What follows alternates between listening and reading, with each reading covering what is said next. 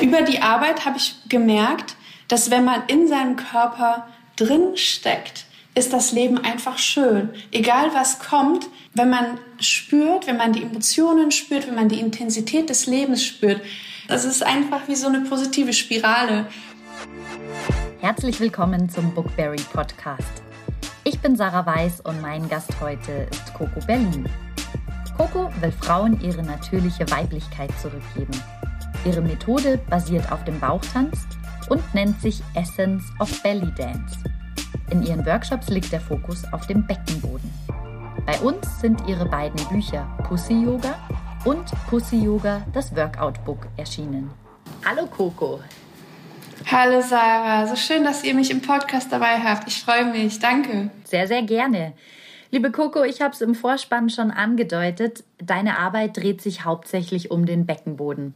Und den bringen ja jetzt viele zuerst mal mit Schwangerschaftsrückbildung in Verbindung oder mit Inkontinenz. Also jetzt nichts, das besonders attraktiv ist.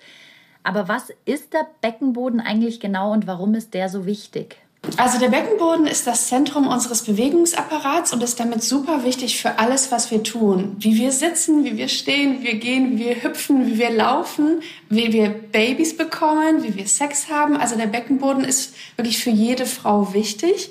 Und bei uns im Westen ist er ziemlich eingeschlafen und oft auch noch ziemlich verspannt. Und das betrifft alle Frauen, vor allem auch Athletinnen. Also man denkt hier immer, äh, Inkontinenz kann ja nur irgendwie ältere Damen treffen oder Frauen nach der Schwangerschaft, aber Athletinnen sind auch sehr oft inkontinent, schon im Alter von 16 Jahren. Das sind ganz erschreckende Studien und normalerweise spricht keiner darüber, aber das zeigt auf, wie sehr wir von unserem Beckenboden entfernt sind und wie, ähm, wie schlimm das ist, dass wir es nicht ganzheitlich in, in, in unseren, ähm, ja, ganzheitlich in unser Leben einbinden und in unser Training. Welche Bedeutung hat dein Beckenboden für dich persönlich? Das ist eine interessante Frage. Ich denke, das ist bei mir das Gleiche wie bei allen Frauen, die den Beckenboden jetzt neu für sich entdecken. Wir fühlen uns einfach einfach weiblicher, mehr mit unserem Körper verbunden, sexier und ähm, selbstbewusster. Und ich denke, das ist einfach die Bedeutung, der, die der Beckenboden für mich hat. Es so gibt mir Kraft. Ich fühle mich wirklich in meinem Körper. Ja, persönlich. Das war ja jetzt auch ein langer Weg. Wie bist du überhaupt zu diesem Thema für dich gekommen? Weil erst hast du ja Architektur studiert. Wie, wie war dann der Schwenk? Also ich habe Architektur studiert, während ich gleichzeitig auch meine Tanzkarriere vorangetrieben habe. Also ich hatte äh, schon angefangen äh, zu tanzen, als ich ganz klein war und dann 2002, als ich nach Wuppertal gekommen bin, um Architektur zu studieren, habe ich auch gleichzeitig angefangen, mich sehr, sehr intensiv mit dem Bauchtanz zu beschäftigen und habe dann, weil das war ich das erste Mal in einer größeren Stadt, wo es halt Bauchtanzunterricht gab und dann bin ich da so richtig reingetaucht und habe dann halt angefangen, einfach meine ersten Auftritte zu machen und dann wurde das alles immer erfolgreicher und erfolgreicher. Irgendwann war ich im Fernsehen und überall unterwegs und hatte wirklich meinen Traum ähm, wahrgemacht, einfach mit dem Tanz erfolgreich zu werden und mit dem Tanz den Menschen das zu geben, was ich mir so vorgestellt hatte. Also dass Bauchtanz nicht einfach so was ist, was man im Restaurant sieht oder auf irgendeinem so Mittelaltermarkt, sondern dass Bauchtanz wirklich im Mainstream angekommen ist, dass die großen Brands Bauchtanz haben, dass es im Fernsehen gezeigt wird. Und das war so wirklich toll für mich. Aber ich hatte immer das Gefühl, dass da noch etwas fehlt. Dass ich immer irgendwas noch nicht so richtig mit meinem Becken mache, was ich bei den ägyptischen Bauchtänzerinnen gesehen habe. Also sie waren irgendwie so anders. Also es war ein ganz, ein ganz anderer Typ von Frau. Also wenn die auf die Bühne kamen, dann war das so wow. Und dann hatten alle Tränen in den Augen, alle haben mitgefiebert. Und sie haben sich so mit ihrem Becken bewegt, wie wir das überhaupt nicht konnten. Also wir Europäerinnen oder meine amerikanischen Lehrer. Und dann habe ich halt probiert rauszufinden, was machen die denn da? Und die konnten mir das aber auch nicht sagen weil das bei denen ganz natürlich ist. Also sie haben so ein ganz anderes Leben, wo sie mehr mit ihrem Beckenboden verknüpft sind, halt durch dieses ganze Tanzen, aber auch durch die Art, wie sie sitzen, wie sie essen. Und das habe ich dann da alles versucht aufzusaugen, während ich gleichzeitig in Deutschland auch ähm, von einer Rolfing-Therapeutin, also das habe ich gemacht, um halt auch wieder eine bessere Tänzerin zu werden, um mich körperlich ganz aufzurichten und eine bessere Haltung zu haben und mehr Kraft in meinem Tanz und mehr Kraft in meiner Ausstrahlung. Und die hat gesagt, ich sollte mir meinen Beckenboden mal angucken. Und ich habe gedacht, wie? Was weißt du denn über meinen Beckenboden? Ich habe ja schon Kamasutra gemacht, da mit 15 oder so. Ich kannte ja schon Liebeskugeln und alles. Also ich war ja wirklich, also Beckenboden kann es ja wohl echt nicht sein. Ich weiß ja alles über meinen Beckenboden. Und dann habe ich tatsächlich das hat mich natürlich mein Ego total angekratzt. Und dann bin ich los, um zu beweisen, dass ich das ja alles schon kann. Und habe mir dann ganz viele Bücher gekauft und dann alles zum Thema Beckenboden. Das war damals noch nicht so viel. Und dann habe ich das so gelesen und so das ein oder andere dann direkt auch in meinen Tanz eingebunden. Und das war schon wirklich spannend. Also viele Sachen fand ich nicht gut, aber viele Sachen fand ich wirklich gut. Und alles, was bei mir richtig gut funktioniert hatte, wo ich gedacht habe, oh, so macht diese Bewegung viel mehr Sinn. Jetzt fühle ich mich endlich mal so verankert auf der Erde. Ähm, und habe so diese Kraft aus meinen Beinen herauszutanzen und habe das dann mit meinen Frauen geteilt. Und die fanden das genauso stark. Und dann es war das wie so ein Schneeballeffekt. Alles, was ich mitgebracht habe, haben sie gesagt, oh, können wir noch ein bisschen mehr von dem Beckenboden machen? Weil das war so entspannend. Können wir nicht weniger tanzen und mehr so hier äh, den Beckenboden spüren? Und dann habe ich nach und nach gemerkt, die Frauen, die zum Bauchtanz kommen, Klar, die wollen auch super tolle Tänzerin werden, ist ja klar, aber das war nicht, also das war meine Motivation. Ich wollte eine ganz tolle Tänzerin werden, aber die Frauen wollten einfach sich wohlfühlen in ihrem Körper. Sie wollten sich entspannen. Sie wollten ankommen. Und sie wollten sich auch emotional einfach, ähm, ja, freier fühlen und weiblicher und sexier. Und ja, so hat sich das alles entwickelt. Also seit 2006 ist das quasi wie so ein, ähm, ja, wie so ein Schneeball. Und es wird immer größer und größer und immer mehr Frauen sind begeistert. Und ja, es ist ein, wie, es ist einfach super. Ich kann mich erinnern, ich durfte ja auch an einem von deinen Workshops schon teilnehmen, dass wir da eben auch viele Übungen gemacht haben mit Liegen und Spüren, die jetzt eigentlich gar nichts mit Bewegung an und für sich zu tun hatten, sondern erstmal mit diesem innerlichen Rantasten. Und du hast da gesagt, der Körper erinnert sich an alles. Wie meinst du das? Ja, also das sind jetzt so zwei Sachen. Also erstmal, ähm, der Körper weiß, wie er aufgebaut sein sollte, um optimal zu funktionieren. Also das ist wirklich unser inneres Wissen. Aber ich glaube, was du jetzt meinst, ist, dass wir alles speichern. Also alles, was wir erleben, bleibt in unserem Körper. Unsere Emotionen passieren ja in unserem Körper. Ne? Wenn wir lieben oder wenn wir hassen, wenn wir wütend sind, die ganzen Emotionen spüren wir ja in unserem Körper und da bleiben sie auch. Und viele Sachen wie traumatische Erlebnisse, also Missbrauch, also das kann auch einfach nur so sein, dass man immer beschimpft wird oder zum Beispiel nicht gesäugt wurde als Baby. Es gibt ähm, Trauma wird heute ganzheitlicher gesehen. Es ist nicht so, dass du halt wirklich eine Vergewaltigung oder einen schlimmen Autounfall haben musstest, um dass man sagt, du wärst traumatisiert. Und diese ganzen Sachen, also auch schon allein, wenn du zu spät zur Schule kommst und der Lehrer schimpft dich, also das bleibt in deinem Körper, weil du kannst dann natürlich nicht anfangen, vor allem zu weinen, da unterdrückst du das, das ist jetzt um in diesem Beispiel zu bleiben. Und bei Sexualität passiert natürlich auch eine ganze Menge, dass bei uns so stecken bleibt. Also wenn wir Frauen anfangen, unsere ersten sexuellen Kontakte zu machen, da läuft ja so das eine oder andere oft schief. Wir setzen die Grenzen nicht richtig und denken, wir müssten jetzt mehr machen, als wir eigentlich möchten. Ne? Und ähm, oft ist unser Intellekt auch ein bisschen schneller. Also wir sind dann schon so reif geistig, aber körperlich sagt es nein, nein, nein. Und dann so, so ist halt wirklich ziemlich viel Trauma im Körper gespeichert, im Becken. Wenn wir dann anfangen, nach und nach uns da so reinzufühlen und reinzuspüren, fängt der Körper auch an, uns zu vertrauen und öffnet dann auch so kleine, wie so Schatzkästchen des Grauens. Also wie, wie so öffnet dann auch so und sagt, okay, das haben wir nicht gefühlt, das möchte jetzt gefühlt werden. Und wenn du das dann so fühlst und es dann annimmst, dann ist es manchmal wie wenn so Bilder an dir vorbeirauschen oder du siehst, ah, das macht Sinn oder oh, das hat mir doch mehr bedeutet, als ich äh, dachte. Und ähm, nach und nach kannst du die Sachen einfach so auflösen, einfach durch Annehmen und durch Bewegen. Und das muss gar nicht intellektuell oder therapeutisch irgendwie besonders durchleuchtet werden. Das macht der Körper von ganz alleine. Wenn wir uns einfach liebevoll uns selbst zuwenden, können wir sehr viel einfach alleine auch heilen. Ähm, und das ist auch so ein bisschen so die Magie dieser Arbeit. Mhm. Du hast dann eben die Methode von Pussy Yoga entwickelt und da ja auch bei uns zwei Bücher darüber veröffentlicht. Wieso hast du dich für den Begriff Pussy entschieden? Das ist auch eine super Frage, weil das war nämlich der Verlag. Also der Verlag hat mich angeschrieben und gesagt, Coco, du machst so eine tolle Arbeit. Also die Art, wie du den Beckenboden betrachtest, das ist brillant. Lass uns doch ein Buch schreiben. Es wird Pussy Yoga heißen. Das ist nur ein Arbeitstitel, das können wir noch alles ändern. Äh, ruf uns doch mal an. Und ich habe erstmal die E-Mail gelesen und dann ich habe es dann zugemacht. Also ich habe dann gesagt, ach, das ist doch ja, was auch immer. Ne? Also das kann ja nichts Seriöses sein. Pussy Yoga. Also wenn die denken, ich mache was mit Pussy Yoga, das ist, das stimmt nicht. Also das ist, das, das passt nicht. Und irgendwie so ein, zwei Tage später hat das immer so wieder in meinem System so mariniert. Und dann hatte ich auf einmal so, so ein starkes Gefühl in meinem Körper, das ist es. Das ist brillant. Und ich habe dann auch darüber nachgedacht, warum triggert mich das Wort Pussy? Warum finde ich das lächerlich? Und dann habe ich das recherchiert. Was ist das überhaupt für ein Wort? Und dann gab es ja auch diese Pussy Grabs Back Bewegung und diese ganzen Sachen. Und das war schon so auf meinem Schirm. Dann habe ich gedacht, das gucke ich mir jetzt genau an.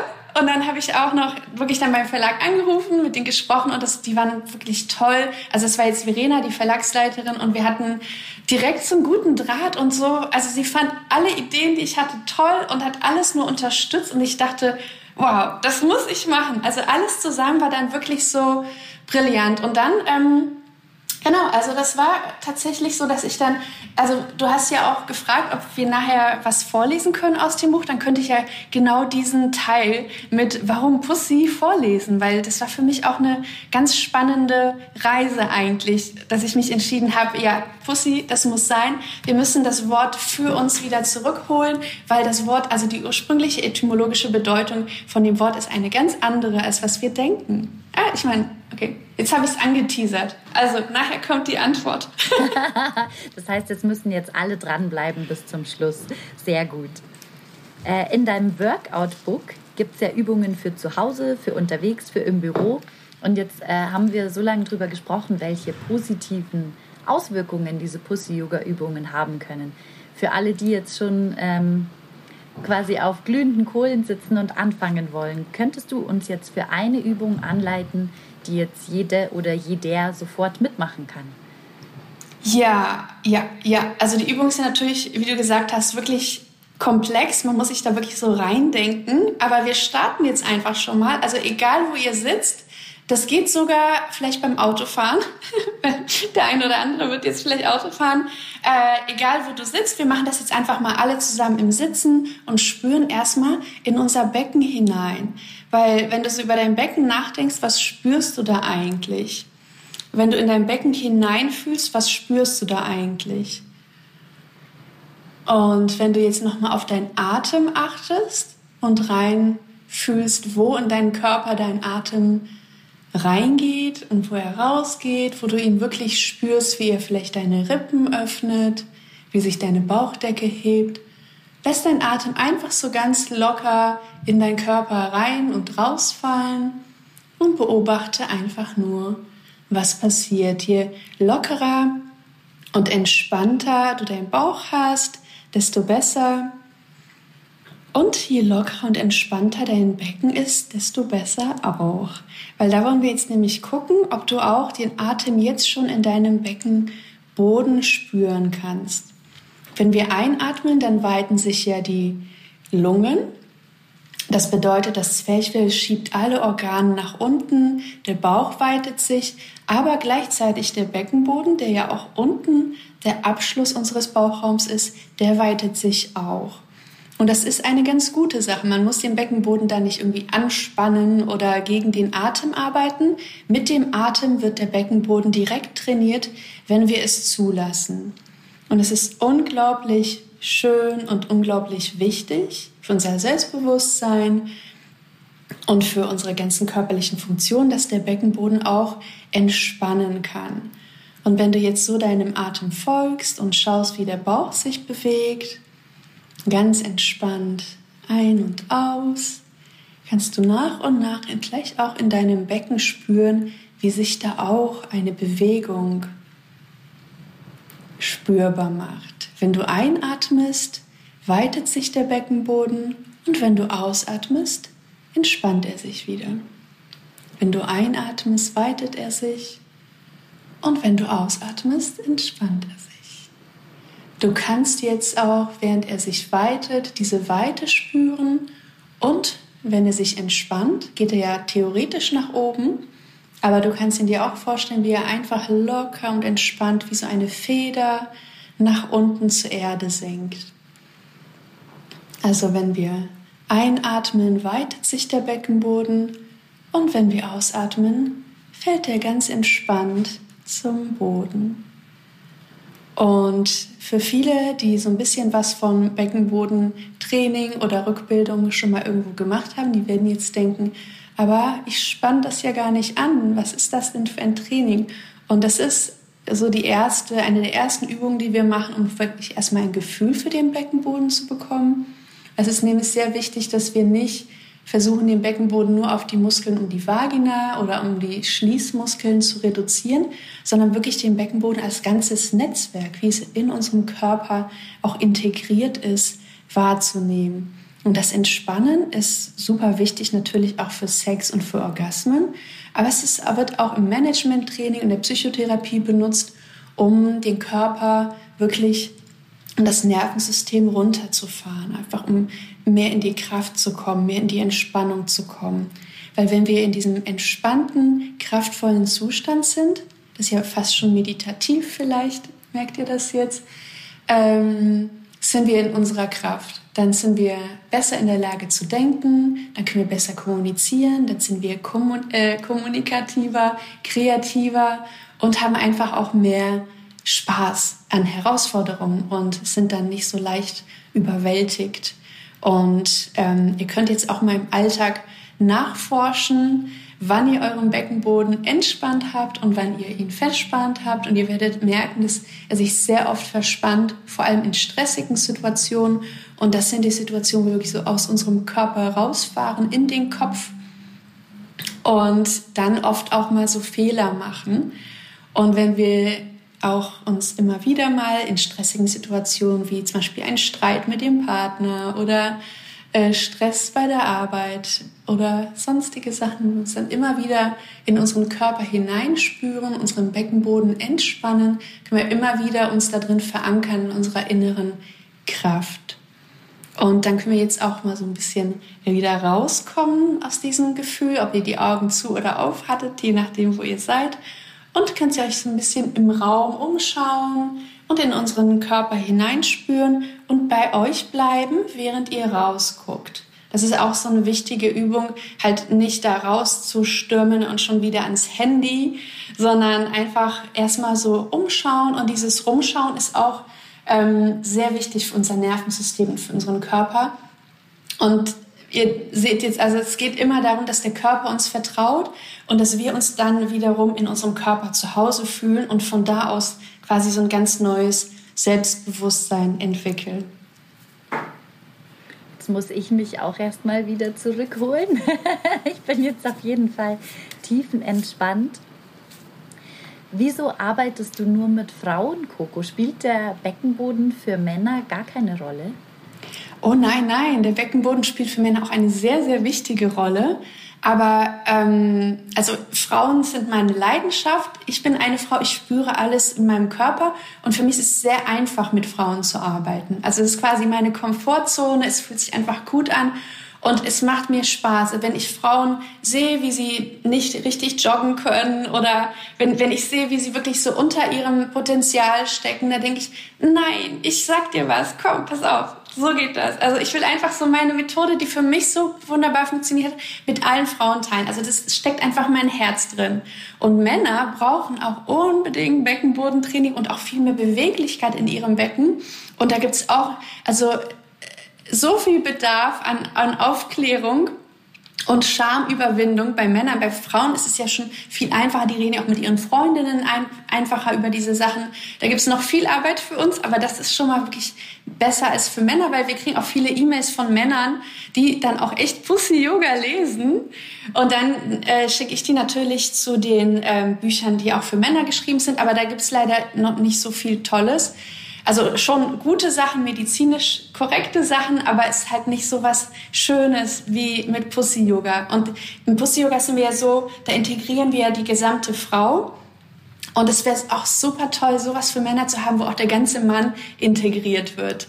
Also nicht, dass ich hier gender oder so. Also wir haben ja alle, alle Anteile und ich, du hast auch vorgelesen, dass ich ähm, möchte Frauen die Weiblichkeit zurückbringen. Dass ich weiß nicht, das ist irgendwie so in meiner Biografie gelandet, irgendwie durch das ganze Buch schreiben. Aber mir geht es darum, dass man sich mit seinem Körper verbindet. Und wenn der Körper ein weibliches Tierchen ist, dann fühlt man sich weiblicher. Und wenn der Körper ein männliches Tierchen ist, dann fühlt man sich wahrscheinlich ein bisschen männlicher. Und ähm, ja, also ich würde nicht unbedingt gerne mit Männern arbeiten, weil das ist das das das macht das macht das excited mich nicht. Ich gehe ja so gerne nach meinem Gefühl, was, wo ich die meiste Power drin habe und die meiste Leidenschaft entfalten kann. Und das ist einfach bei Frauen. Und ich denke, das ist dieses Feuer, das ist wichtig. Und irgendwann wird auch ein Mann ein, dieses Feuer für Männer empfinden und dann versuchen, das für Männer zu machen, weil also es gibt super viele, also wirklich, also falls hier Männer zuhören, die können uns anschreiben. Wir haben schon eine Liste, wo man, wo mit Büchern für Männer, die wir dann empfehlen und ähm, ja, aber so ich ich mache einfach und das ist auch die Botschaft des Buches, dass man das macht, wo man seine Leidenschaft spürt und ähm, ich höre dann auf meinen Körper. Also das ist so, ich finde ich find Frauen einfach, es macht mir einfach Spaß.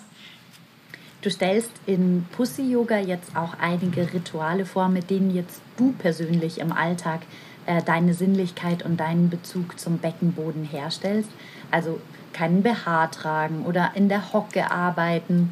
Äh, du gehst ja auch sogar in der Hocke zur Toilette. Das war das, was mich beim Lesen erstmal am meisten irritiert hat. Was versprichst du dir von diesen Dingen?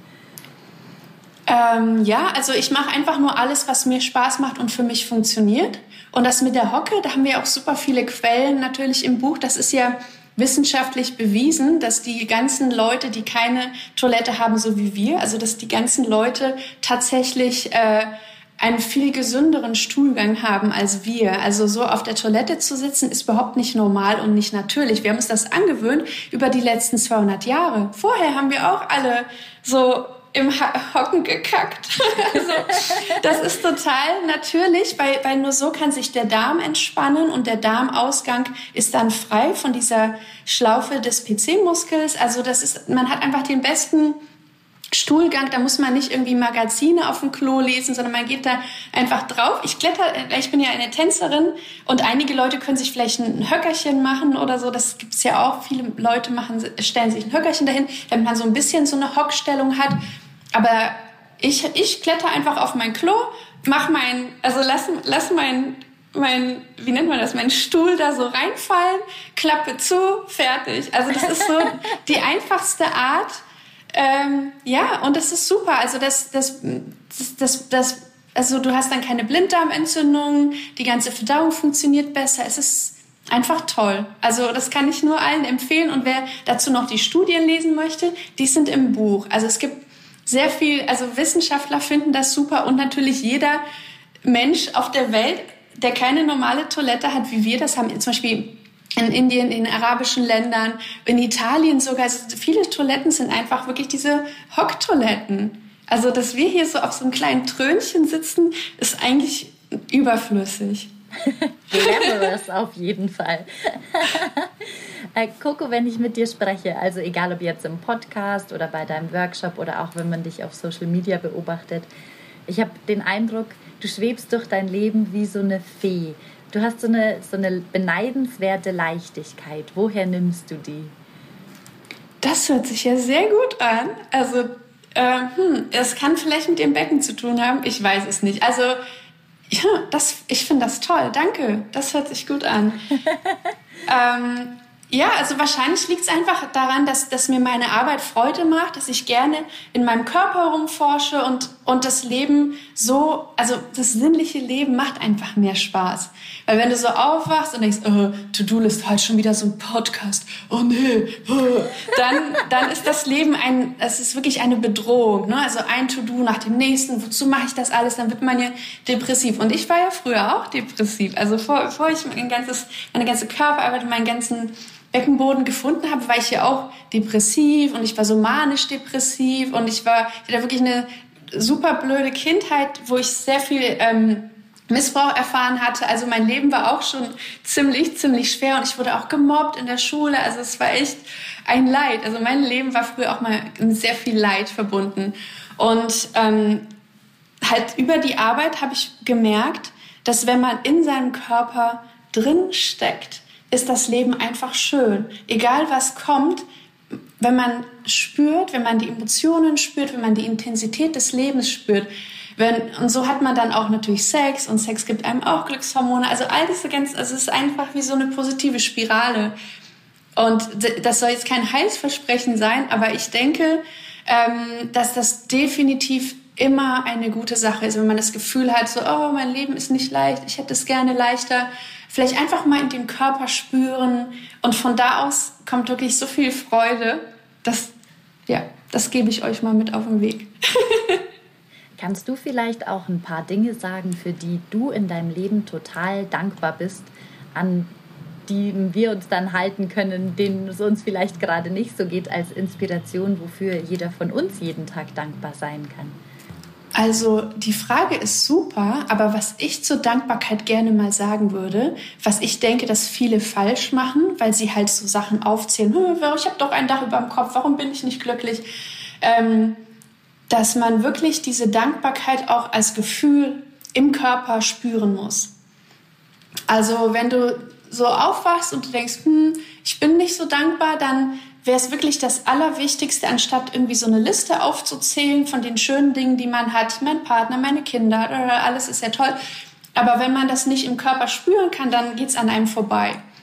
Und ich glaube, wir brauchen auch ähm, einfach mehr Toleranz, um Gutes spüren zu können. Also mehr Offenheit im Körper, um auch das Glück und die Freude und die Lust und die Liebe spüren zu können. Das heißt, ich würde eher den Rat geben, klar, ich kann durch aufzählen, wofür ich glücklich bin, aber das hat wahrscheinlich nichts mit jeder anderen Frau zu tun, weil jede ist ja für was ganz, das ist so, so äh, persönlich. Ähm, und dann kann es ja vielleicht auf Instagram gibt es ja auch diesen Neid, ne? Guck mal hier, so schön die Blume. Oh, ich habe nie Blumen in meinem Leben. Blöde Kuh. Also es ist so, also es ist nicht, äh, ich weiß nicht, ob es hilfreich ist, wenn ich aufzähle, aber was vielleicht für euch alle jetzt, die zuhören, hilfreich sein könnte, ist an einen Ort zu denken, an dem ihr so richtig, richtig euch wohlgefühlt habt, euer Lieblingsort auf der ganzen Welt und wie das war, als ihr da wart, wie ihr euch da gefühlt habt und was ihr da so wirklich im Körper auch gespürt habt und was, was das Gefühl von diesem Ort jetzt in euch auslöst. Und zu wissen, dass es diesen Ort gibt und dass ihr da wart und dass ihr da jederzeit, vielleicht nicht heute, aber vielleicht in drei Jahren nochmal hingehen könntet. Und wenn nicht, dann war das ein ganz besonderer Moment, den es nur einmal gab an diesem Ort. Zum Beispiel, ich habe meinen Lieblingsort, der ist nur einmal so gewesen und der ist jetzt schon nicht mehr so. Und dennoch, wenn ich an diesen Ort denke, macht es mich einfach glücklich, weil ich in diesem Moment an diesem Ort war und dieses Gefühl gespürt habe. Und wenn ich dran denke, habe ich das Gefühl ja schon wieder. Und das macht also das ist wichtig, dieses Gefühl zu kultivieren, das Gefühl von Dankbarkeit. Und wo ist das? Im Körper und das einfach ausweiten zu lassen. Und nicht einfach schon mal weiterzumachen, okay, ich habe es jetzt gefühlt, fein, und jetzt wieder zur To-Do-List, weil ich kenne das ja auch. Ne? Also ich, ich bin ja auch sehr produktiv. Und für mich ist es auch wichtig, einfach immer mehr, einfach mal dieses Gefühl genießen und ausweiten und immer mehr davon kultivieren. Sehr schöner Gedanke. Ich würde dich dann jetzt zum Abschluss von unserem Gespräch noch bitten, dass du die Stelle aus dem Buch vorliest, die wir vorher schon angekündigt hatten. Warum Pussy Yoga mit dem Begriff Pussy arbeitet. Ja. Warum dieses Wort? Als der Verlag mir den Titel vorschlug, war ich erst skeptisch. Meine Methode bezieht sich darauf viel mehr als auf die weiblichen Geschlechtsteile. Zudem wird Pussy eigentlich meist abwertend benutzt. Aber welche Worte haben wir denn für unser weibliches Geschlecht? Die keinen unangenehmen Beigeschmack haben oder ganz klinisch oder unsexy klingen. Das deutsche Wort Scheide klingt nicht nur unschön, seine Bedeutung kommt aus dem Mittelhochdeutschen für Scheidung, Trennung, Abschied, Unterscheidung sowie Schwert- und Messerscheide. Im 16. Jahrhundert haben wir angefangen, das Wort auch unter dem Einfluss des lateinischen Wort Vagina für Schwert- und Degenscheide, weibliche Scham zu benutzen. Unser Geschlechtsorgan wird also als Behältnis für das männliche Geschlechtsorgan definiert. In ihrem Buch Das andere Geschlecht beschreibt die Philosophin und Feministin Simone de Beauvoir, dass im Laufe der Geschichte Frauen von Männern zum anderen Geschlecht gemacht worden seien. Dies bedeutet in der existenzialistischen Terminologie der Beauvoirs, dass sich der Mann als das Absolute, das Essentielle, das Subjekt bezeichnet, während die Frau die Rolle des anderen, des Objekts zugewiesen wird. Sie wird immer in Abhängigkeit vom Mann definiert. Deswegen ist das Wort sehr bezeichnend für unsere einstige Rolle in der Gesellschaft und gerade heute nicht mehr angemessen.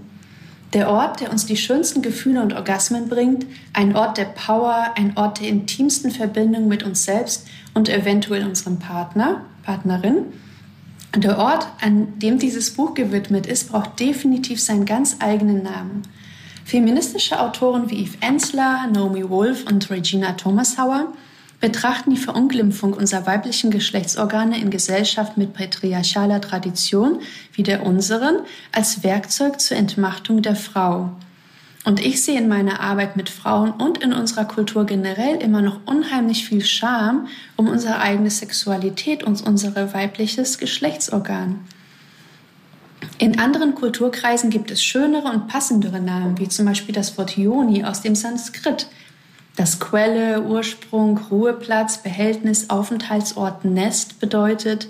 Aber anstatt ein Wort aus einer anderen Kultur zu wählen oder gar ein neues Wort zu erfinden, das kein Rückhalt in unserer Kultur hat, habe ich beschlossen, Pussy zu verwenden und den Begriff salonfähig zu machen. Das Wort Pussy wird heute zwar noch abwertend benutzt, aber viele moderne Feministen erobern die Nutzung für sich selbst. Beispiele sind die Bands Pussy Riot, Perfect Pussy, die Pussy Grabs Back Protestbewegung gegen den Sexismus des amerikanischen Präsidenten und den New York Times Bestseller Pussy von Regina Thomashauer oder die Versendung Pussy Terror der deutschen Komikerin Caroline Kebekus. In dieser jungen feministischen Tradition steht der Titel Pussy Yoga Lass uns das Wort Pussy zurückerobern und selbstbewusst benutzen. Lass uns selbst bestimmen, was das Wort Pussy für uns bedeutet. Pussy klingt gut und der etymologische Ursprung liegt in der alteuropäischen Begriff für Katze. Ab dem 17. Jahrhundert wurde es auch für uns benutzt. Es wurde benutzt, um Mädchen und Frauen zu bezeichnen. Und Katze, vom Kätzchen bis zur Löwin, ist eine tolle Metapher für unser schönes Stück. Katzen sind zart und süß und wissen, wie sie sich in Szene setzen. Inspirierend ist ihre Art, sich zu entspannen, ihre Kunststreicheleinheiten völlig zu genießen, ihre selbstbewusste sinnliche Art, sich zu bewegen und ihre Selbstbestimmtheit, Wildheit und Agilität. All das liegt auch in der Natur unserer Pussy. Ob sie nun bereits völlig entfaltet ist oder noch im Dornröschenschlaf schlummert, anatomisch bezeichnen wir in diesem Buch als Pussy die komplette Vulva, und das Innere der Vagina. Wir selbst werden durch Pussy Yoga unsere wilde, intuitive Seite finden. Wir werden uns mit unserem Körper verbinden und wir werden eine Löwin, selbstbewusst, sinnlich, geschmeidig und stark. Der Bookberry Podcast ist ein Podcast der Komplett Media GmbH unter der Leitung von Julia Loschelder und Verena Schörner. Mehr Infos zu unseren Büchern und Autoren gibt es auf www.komplett-media.de und auf Instagram und Facebook. Danke fürs Zuhören und bis bald.